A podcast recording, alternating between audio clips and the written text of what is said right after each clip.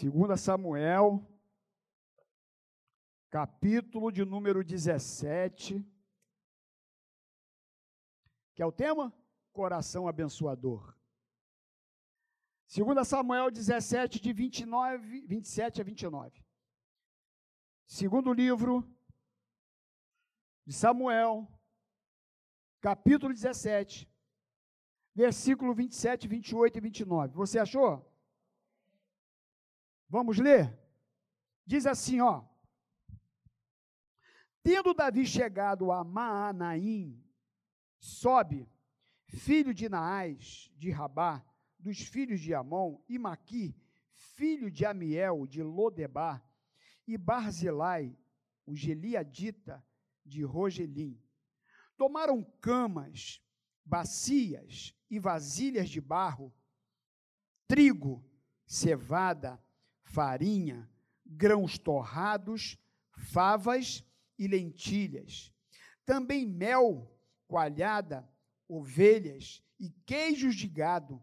E os trouxeram a Davi e ao povo que com ele estava, para comerem, porque disseram: Este povo no deserto está faminto, cansado e sedento. Senhor, muito obrigado por essa manhã por tudo aquilo que já foi ministrado aos nossos corações. E nesse momento, no compartilhar das Escrituras, que o teu Espírito fale conosco de acordo com a nossa necessidade. Nos ajuda, Senhor. Unge-nos, nos capacita para a glória e louvor do seu nome. Amém. Esses versículos, meus irmãos, que nós lemos, faz parte de uma história impressionante que vale a pena juntos percorrermos do capítulo 13 ao capítulo 18, para entendermos o contexto dos versículos que nós lemos. Davi teve alguns problemas com sua família, você sabe. Muitas mulheres, consequentemente, muitos filhos. Por exemplo, Aminon teve um incesto com sua irmã Tamar. Absalão, por causa disso, mata o seu irmão Aminon. Absalão, depois de dois anos, porque ele fugiu, porque ele matou o irmão, o irmão que teve uma relação com a irmã, Aminon, Aminon com, com Tamar. Absalão, irado, por conta disso, mata o seu irmão. E agora ele foge, fica longe de Davi, Joabe, que era o, o chefe da guarda de Davi, convence Davi a perdoá-lo, trazer é, Absalão de novo para perto. Assim Davi faz. Essa reaproximação aconteceu, está no capítulo 14, versículo 33, depois tu pode ver. E aí no capítulo 15, volta um pouquinho as suas folhas. Capítulo 15, do capítulo 1, melhor dizendo, do versículo 1 até o versículo 13, a gente vê uma conspiração de Absalão contra o seu pai Davi. Absalão que tinha matado seu irmão, que tinha fugido e agora volta. Absalão agora começa a armar uma conspirata contra o seu pai Davi. Olha só que loucura. Se você ler aqui, ó, do versículo 1 até o versículo 13, vamos comigo rapidinho? Depois disso, Absalão fez aparelhar para si um carro e cavalos e 50 homens que corressem adiante dele. Levantando-se Absalão pela manhã, parava à entrada da porta, e a todo homem que tinha alguma demanda para vir ao rei a juízo, o chamava Absalão a si e lhe dizia: De que cidade és tu? Ele respondia: De tal tribo de Israel é teu servo. Então Absalão lhe dizia: Olha, a tua causa é boa e reta, porém não tens quem te ouça da parte do rei. Dizia mais Absalão: Ah, quem me dera ser juiz na terra, para que viesse a mim todo homem que tivesse demanda ou questão, para que lhe fizesse justiça. Também, quando alguém se chegava para inclinar-se diante dele, ele estendia a mão, pegava-o e o beijava. Dessa maneira, fazia Absalão a todo Israel que vinha ao rei para juízo, e assim ele furtava o coração dos homens de Israel. Olha aqui para mim. Olha o que que Absalão fazia. Presta bem atenção. o rei, seu pai, rei Davi, estava lá no palácio, né? E todos que tinham uma demanda com o rei, que vinham até o palácio, quando se aproximava do portão, Absalão chegava e falava assim: De onde você é, meu amigo? Ah, eu sou da tribo de Judá. Ah, tu é da tribo de Judá? E você veio o quê? Ah, que tem um buraco lá no, lá no São Bento que não consertam de jeito nenhum. Estamos lá com esse problema lá um tempão. Ah, rapaz, se fosse eu, puxa, se eu tivesse no governo, se eu fosse o rei, eu resolvi esse problema para você, cara. Mas o rei tá aí, não faz. Né? Aí vinha outro. Ô, oh, rapaz, o que, que foi? Você, onde você é? Ah, sou da tribo de Efraim. Ah, tu é da tribo de Efraim? E qual é o teu problema, rapaz? Ah, porque não cai água lá, não. Né? Lá no Gramacho já tem uns três meses que não cai água. E o prefeito, e o rei não faz nada. Eu vim aqui para resolver, tentar resolver com o rei Davi. Aí o, filho dele, o Absalão, estava na porta e falava assim: rapaz, se fosse eu, meu amigo, eu estou doido para resolver o teu problema. Se fosse eu que tivesse na liderança desse negócio, eu resolveria o teu problema. Mas, ó, não resolve. Poxa, é uma pena, mas eu estou afim de. Se eu, ó, se, se eu for o rei, eu resolvo o teu problema. E diz que quando aparecia mais alguém, ele abraçava, pegava as criancinhas no colo. Conhece alguém assim? Não, não, não. Ele estava fazendo isso com o próprio pai. E aí, meus irmãos, ele foi ganhando o coração das pessoas ali. E você continua lendo o texto, diz que ao cabo de quatro anos, ele fazendo isso direto, minando o pai dele, ia de ó, ouvido e ouvido, e ó, ó, só conversinha no pé do ouvido. Conversava com um, conversava com o outro. Conhece alguém assim? Não, né? Ainda bem que na igreja não tem isso, né, irmão? Hum, glória a Jesus. Não tem ninguém que fica minando o outro. Não, não, que não tem. Glória a Deus. E aí, então, meus irmãos, ele ficava assim, sabe, falando no ouvido. E diz aqui o texto, meus irmãos, que depois de quatro anos, disse Absalão ao rei: Deixa-me ir a Hebron, falando para o pai dele, cumprir o voto que fiz ao Senhor. Porque morando em Jesus, na Síria, eu fiz esse voto dizendo que se o Senhor me fizesse tornar para Jerusalém, se meu pai me recebesse de volta, eu ia prestar culto ao Senhor, ia prestar, fazer um culto de ações de graça. E agradecer a Deus. Mentira! Então ele disse ao rei, e o rei disse para ele: Vai em paz, meu filho. E ele se levantou e ele foi para Hebron. Aí, sabe o que ele fez, meus irmãos? Olha o versículo 10. Enviou Absalão emissários secretos por toda a tribo de Israel, dizendo: Quando ouvide o som da trombeta, direis: Absalão é rei em Hebron. De Jerusalém foram com Absalão duzentos homens convidados, porém eles iam na sua simplicidade, porque nada sabiam daquele negócio. Também Absalão mandou ouvir Aitofel, o Gilonita, do conselho, de Davi, da sua cidade de Gilo, enquanto ele oferecia os seus sacrifícios, tornou-se poderosa, conspirata, crescia em número o povo e tornava a partir de Absalão. Olha o que, ele fez, meus irmãos. Reuniu um pessoal, uma quantidade grande de pessoas, deve ter dado uma merendinha para cada um, mandou eles se, se misturar nas tribos, e ele falou assim: ó, quando eu estiver passando, que alguém tocar a trombeta, pede o povo para gritar assim: Absalão! Ele mandou gritar o quê mesmo, hein? Absalão é o. É. Hã? É rei Hebron, não é? Ah, quando eu estiver passando, entendeu? O povo vai gritar liberalmente, não foi nada combinado. Quando eu passar aqui tocar a trombeta, vocês que estão no meio do povo, vocês vão instigar o povo a gritar que eu sou rei em Hebron, tá bom? Combinado? Combinado. E ele foi. Aí alguém tocava a trombeta.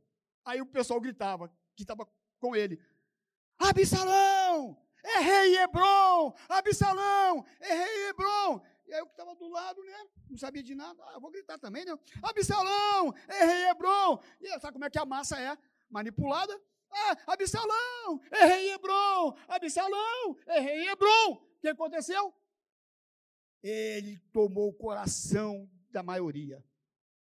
E agora, meus irmãos, chegou um momento difícil, porque Davi, no versículo 14, olha o que está escrito: porque temos de morrer e somos como água derramada, é versículo 14?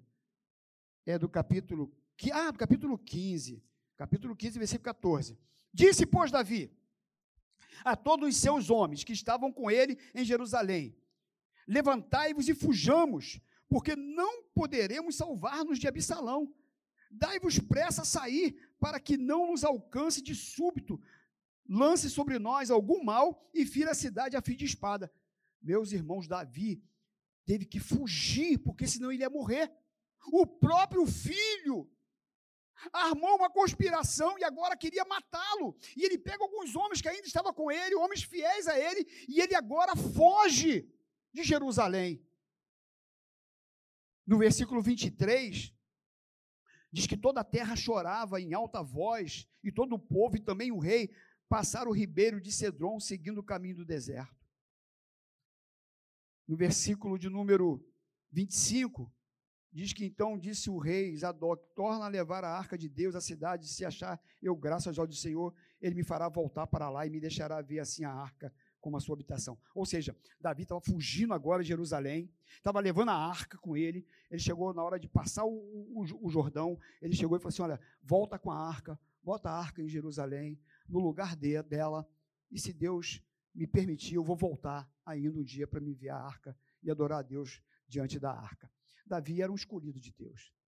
Davi era o rei de Israel. E aí ele, Absalão arma essa conspirada.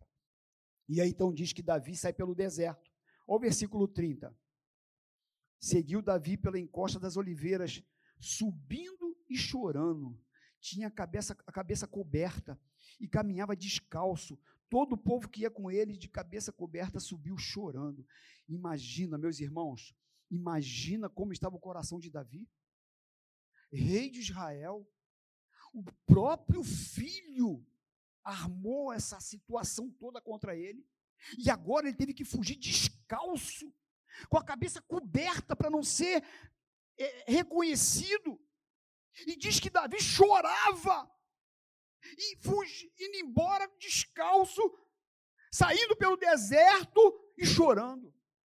Meus irmãos, como é difícil você ser, ser traído, né? Como que isso machuca, como que isso dói o coração. Quando as pessoas que você confia, ela te apunhala. isso dói mais do que quando é um inimigo, porque o inimigo tu sabe que é teu inimigo. O inimigo já está preparado, já sabe que aquele, aquele ali vai, qualquer hora, tentar te acertar. Mas quando é uma pessoa que, sabe, é teu, é amigo, filho. Imagina a dor no coração de Davi.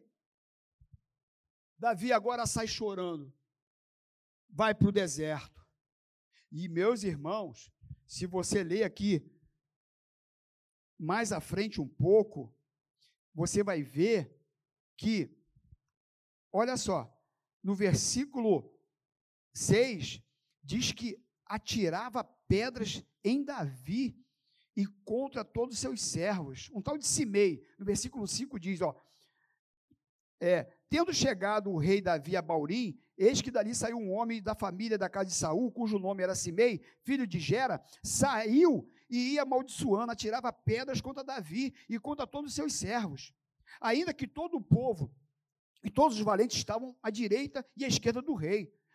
Amaldiçoando o dizia Simei: Fora daqui, fora homem de sangue, homem de Belial. Meus irmãos, ele começou a apedrejar Davi, e Davi, naquela situação já triste com, com, a, com a traição, ainda foi apedrejado, e ele, na sua saída para o deserto. Tanto é que os homens que estavam com Davi, você vai ler mais à frente, que os homens falaram assim: Ô Davi, quer que a gente vai lá e corta a cabeça desse cara? Aí Davi falou: Não, não, não, deixa para lá. Eu, eu, Deus permitiu essa situação, Deus está no comando, Ele é que luta por mim. E Davi, então, sai para o deserto. Aí, meus irmãos, isso foi só a introdução. Agora vamos para a pregação. oh, Jesus, 15 minutos. Mas olha, é aqui que a gente quer trabalhar o tema, porque eu vou procurar ser sucinto, eu vou ser rápido. Foi para a gente entender um pouquinho o contexto né, daquilo que a gente está falando. É, e aí, quando nós lemos o texto aqui no capítulo de número é, 17, né? Porque Davi foi saindo pelo deserto, passou pelo deserto muito tempo, e diz aqui então que Davi chegou a Manaim. E diz então que ele chegou a Manaim, mas diz no, no final do versículo 29 que eles chegaram como? Famintos, cansados e sedentos. Não foi isso que nós lemos? E é justamente isso. E é dessa forma que eles chegaram. Imagina você passar pelo deserto, o deserto é lugar de, de escassez, lugar de dificuldade, com coração ferido, e diz que Davi então chega nesse lugar faminto, cansado e sedento. E talvez tenha pessoas aqui nessa manhã que chegou a esse lugar assim, faminto, cansado e sedento. Faminto, talvez não de comida necessariamente, mas talvez com fome, sabe, de justiça, fome de fé, fome de presença de Deus. Talvez você está cansado com a sua lida, com as dificuldades, com as tristezas que a vida muitas vezes nos impõe, com as traições também, como aconteceu com Davi aqui, né, com as decepções com as pessoas também. Você pode estar aqui assim. Só que Davi, meus irmãos, chega aqui desse jeito, dessa forma. E Manaim significa acampamento de exército de anjos. Olha que bonito. Ele chega em Manaim, e Manaim significa é, acampamento de exército de anjos. Quando isso está lá em Gênesis 32, depois você pode ver de 1 a 2, que o tempo não cabe, quando Jacó ele chega a Manaim, ele dá o nome àquele lugar de Manaim porque é, os anjos vêm servi-lo. Isso está em Gênesis 32, 1 e 2, tá? Depois você vai lá ver. Quando Jacó chega num determinado lugar, cansado também, no deserto, os anjos vêm servi-lo. Ele encontra com anjos. E ele fala assim: vou dar o nome desse lugar de Maanaim, porque um exército de anjos veio me servir. E aí, pensando nisso, Davi chegou a Maanaim. E olha o exército de anjos que veio socorrer Davi. Vou repetir, tá? Diz aqui assim: Tendo Davi chegado a Manaim, sobe, filho de Naás, Rabá dos filhos de Amon, Maqui, filho de Amiel, Barzilai, o Geliadita de Rogelim. Tomaram camas, bacias, vasilhas de barro, trigo, cevada, farinha, grãos torrados, favas, lentilhas, também mel, coalhada, ovelhas, queijo de gado. Pegaram tudo isso e levaram para Davi e seus homens. Que coisa linda! E às vezes, meus irmãos, nós chegamos assim ou estamos desse jeito. E Deus sempre envia anjos para nos socorrer. Aliás, o Salmo 91, não é isso? Fala que Deus dá ordem aos seus anjos a nosso respeito. Isso é maravilhoso, porque Deus sempre coloca pessoas no momento de dificuldade, no momento da lágrima, no momento que o coração está apertado. Salmo 91, 11. Eu botei aqui, porque os seus anjos dará ordem a teu respeito para que te guardem em todos os teus caminhos. E quando eu olho para esses homens aqui, o que eles fizeram com Davi, tudo que eles pegaram e ofereceram para aqueles homens que estavam caminhando pelo deserto, e pensando nisso, como que, sabe, Deus levanta pessoas para suprir as nossas necessidades. Como que tem pessoas que têm um coração doador, né? abençoador. Quando a gente olha a irmã Marta, você pensa que esse trabalho aqui é o quê, meus irmãos? Isso é amor. O trabalho missionário, Poliana, cadê a Poliana? Cadê ela? Deve ter ido para o Amazonas depois dessa apresentação aqui. Ah, tá ali. Ela está na cozinha fazendo lá o que negócio lá que ela vai vender. Eu estou falando, Poliana, que missão é quem ama. Para fazer missões tem que amar. Para ser um missionário tem que ter amor no coração. E nós todos aqui somos chamados para ser missionários. Todos nós temos uma missão no reino de Deus. E a gente olha para essas pessoas aqui, a forma que ela, quando a Poliana diz aqui, amados, vamos fazer quentinha. Amados, traz o cobertor. Amados, traz a roupa. Traz o alimento. Sabe o que é isso? Isso é missão, isso é amor. O que esses homens fizeram aqui pegar tudo isso, meus irmãos, a quantidade de coisas que pegaram. Pegaram cama, vasilha de barro, pegaram farinha, grãos, pegaram mel, coalhada, queijo, pegaram. É, mais o quê? Tanto, trigo. Eles fizeram o melhor que eles podiam fazer. Eles não pegaram, ah, tá com fome mesmo, vou dar um pedacinho de pão duro aqui, e aí pronto, tá, tá com fome mesmo, vou dar isso aqui para eles. Não!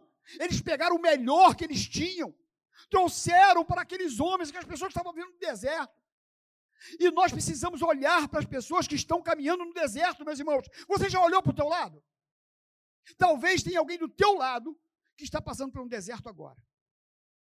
E talvez você precise ajudá-la. Talvez você precise abraçá-la, orar com ela, socorrê-la, botar uma notinha de 50 no bolso dela. Porque pregar é uma coisa, viver é outra. E nós, como igreja, a nossa missão é amar um ou outro como nós mesmos. Nós temos que amar o próximo como a si mesmo. Não tem como amar a Deus se nós não amamos as pessoas que a gente está vendo. A Bíblia diz isso. Como que eu posso dizer que eu amo a Deus que eu não vejo e não amo aquele que eu estou vendo? E muitas vezes nós estamos já tão acostumados com o caos, com o problema hoje, a estrutura política, financeira dessa nação, que às vezes as pessoas estão caídas, você pula por cima assim e tu vai embora. Gente não consegue amar as pessoas.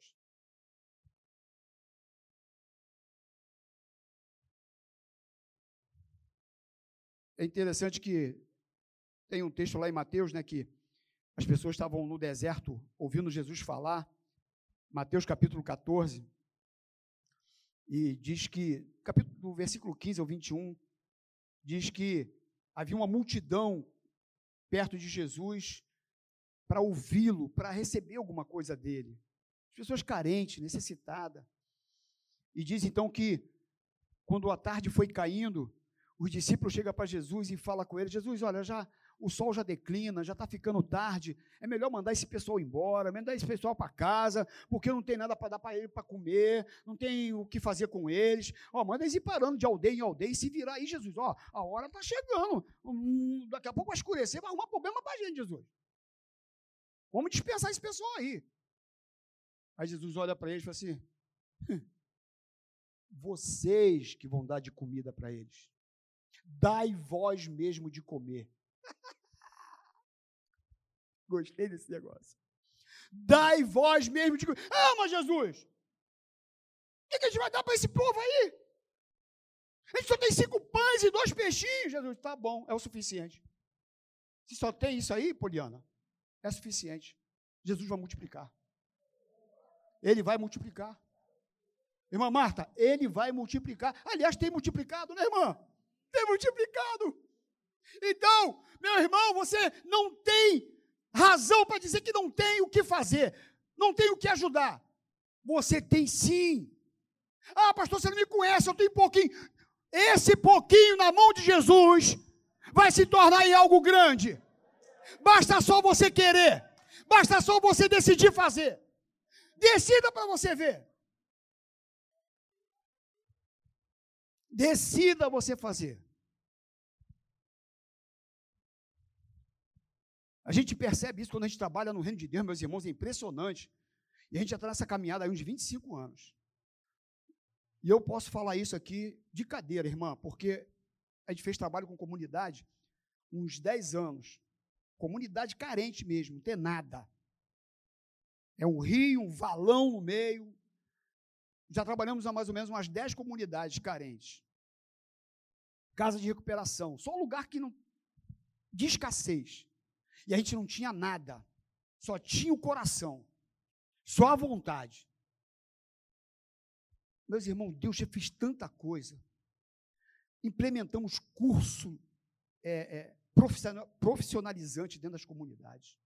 Pessoas aprenderam a cortar cabelo, a fazer artesanato com o próprio lixo que eles recolhiam.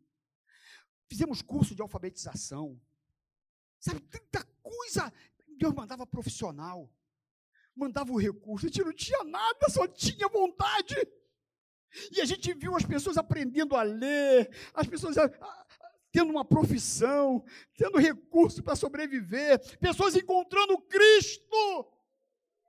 Porque um grupo de pessoas se, moveu, saiu do, do comodismo, entendeu um chamado. Sabe, meus irmãos, o que nos falta é realmente dar um passo além. É saber que não importa o que você tenha, Ele quer te usar. E Ele vai enviar o que você precisa, porque quem capacita, quem dá é Ele, a obra é dele. Ele é o Deus da obra.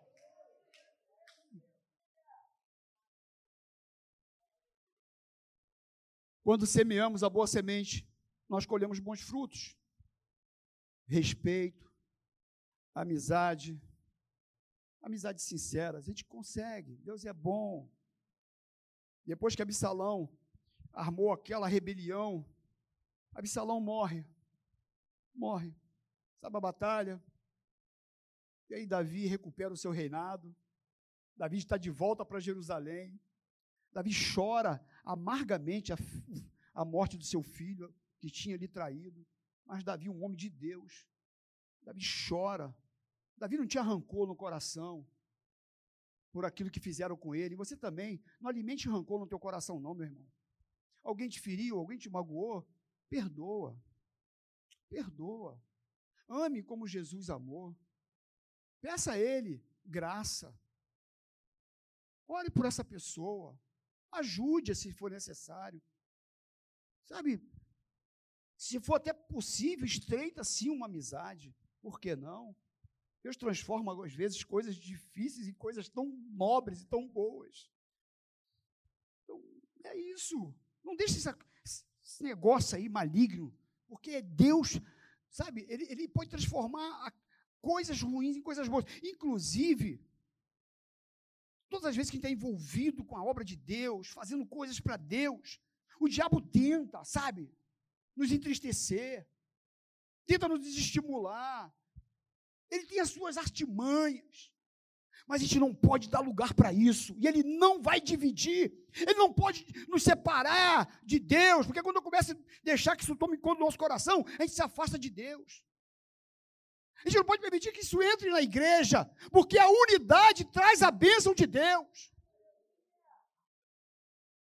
E ele não tem lugar aqui nesse lugar, meus irmãos, não tem. Me desculpa a redundância, mas ele não tem lugar aqui. A igreja de Jesus. E nós temos que caminhar unidos, com o mesmo propósito. Vocês vão me dar cinco minutos para me passar um pouquinho só? Cinco minutinhos. Porque estou caminhando aqui para o final, e esse final aqui é interessante porque Davi, então, ele volta para Jerusalém, e aí ele se encontra com Barzilai. Lembra do nome Barzilai? Barzilai foi um dos que ajudou Davi aqui. Barzilai, o Geliadita. Ele que ajudou Davi quando estava voltando do deserto. E aí, então, a gente olha a partir do versículo 31 do capítulo 19, olha aí para mim, o capítulo 19, versículo 31. Diz que Barzilai agora, quando Davi, o seu filho já está morto, Davi está voltando para Jerusalém para assumir o seu reinado. E aí então agora Barzilai se encontra com Davi. Barzilai que tinha ajudado ele lá atrás. Já tinha passado aqui um tempo. Então, diz aqui no versículo 31, também Barzilai, o Geliadita, desceu de Rogelim e passou com o rei o Jordão, para o acompanhar até o outro lado. Era Barzilai muito velho, de idade, de 80 anos, ele sustentara o rei quando ele estava lá em Maanaim, porque era homem muito rico. Disse o rei a Barzilai, vem tu comigo, e te sustentarei em Jerusalém. Respondeu Barzilai ao rei, quantos serão ainda os dias dos anos da minha vida? Não vale a pena subir com o rei a Jerusalém. 80 anos tenho hoje. Poderia eu discernir entre o bom e o mal? Poderia eu, teu servo, ter gosto no que come, no que bebe? Poderia eu mais ouvir a voz dos cantores e cantora? E por que há de ser o teu servo ainda pesado ao rei, meu senhor? Como o rei irá o teu servo ainda um pouco além do Jordão? Porque há de me retribuir o rei com tal recompensa. Olha aqui para mim.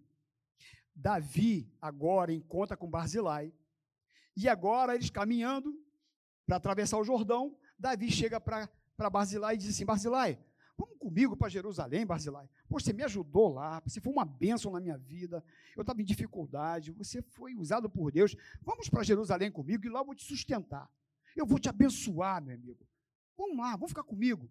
E aí ele falou: Ah, não, rei, eu já estou já idoso, já estou já chegando aos 80 anos, já estou cascudo, eu estou aqui já com minhas dores aqui na minha, né, no meu joelho, isso aqui eu estou palavraseando, tá, meu irmão? Estou entendendo. E aí já estou, não, vou ficar por aqui mesmo, muito obrigado, não precisa não, rei. E aí eu pensando nisso, né, como que, como que as nossas ações, ela redunda em bênção na nossa vida, né?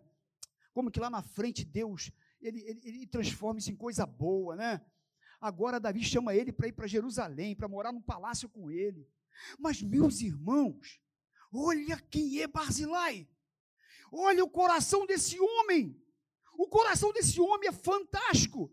Porque o rei chama-o para ir para Jerusalém, ele podia aceitar e falar: opa, me dei bem, eu vou lá para Jerusalém, eu tenho dinheiro, mas vai poder, vou ficar lá do lado do rei. Mas não, sabe o que, que ele faz? Olha aqui o versículo de número Vamos ver aqui, de número 31 a 39. Ah, versículo 37. Olha o que, ele diz para o rei: Deixa voltar o teu servo, e morrerei na minha cidade, e serei sepultado junto do meu pai e da minha mãe. Mas eis aí o teu servo Quimã. Passe ele com o rei, meu senhor, e faze-lhe que é bem te parecer. Respondeu o rei: Quimã passará comigo, e eu lhe farei como for do teu agrado, e tudo quanto desejares de mim, eu te farei. Deu para perceber alguma coisinha aí? O Barzilai foi chamado para ir para Jerusalém, ficar do lado do rei. Ele diz que não por causa da sua idade, e ele pega um servo, Quimã, pega assim e fala assim: tá vendo, tá vendo esse rapaz aqui? Tá vendo esse moço aqui? Abençoa ele, rei. Poxa, o que tu ia fazer por mim? Faz por ele. Meus irmãos, que isso? Que, que coração é esse? Coração abençoador. Um coração, sabe, doador. Coração altruísta. E aí o rei Davi diz: tá bom, tudo que eu iria fazer por você, eu vou fazer pelo teu servo Quimã. Eu vou cuidar dele. No finalzinho da sua vida, Barzilai ainda abençoa mais um é um homem que sempre está pronto a abençoar. Que a gente possa olhar para essa qualidade. E aí, para encerrar, o versículo 39 diz assim: Havendo, pois, todo o povo passado o Jordão, e passado também o rei, este beijou a Barzilai e o abençoou, e ele voltou para sua casa.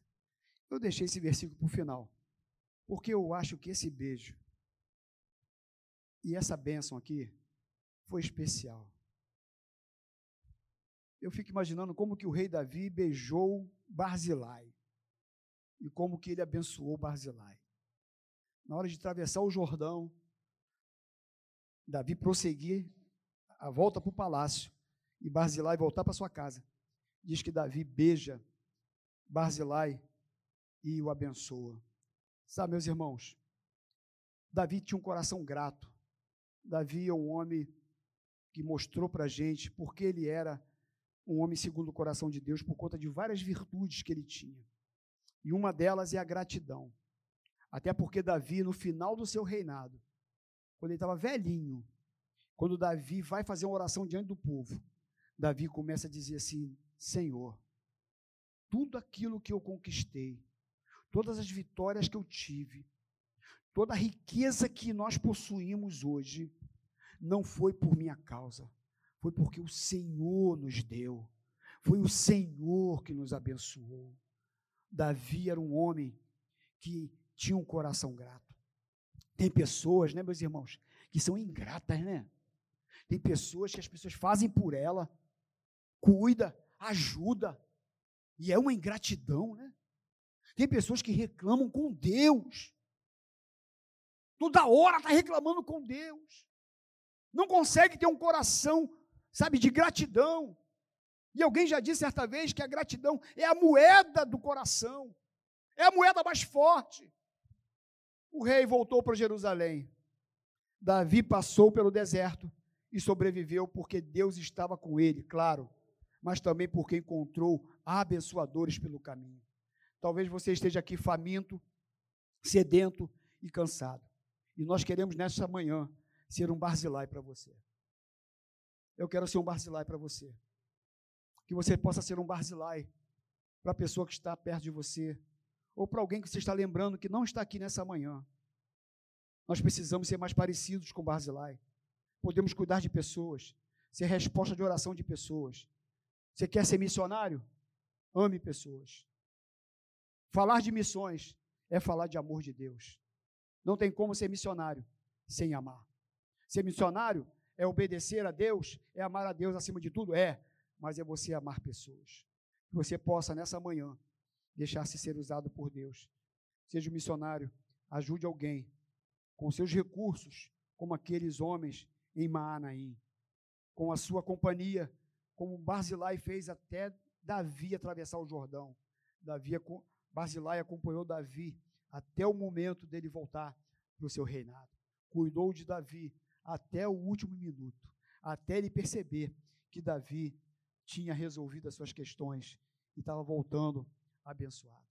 Que nós possamos também ter um coração parecido com o de Barzilai.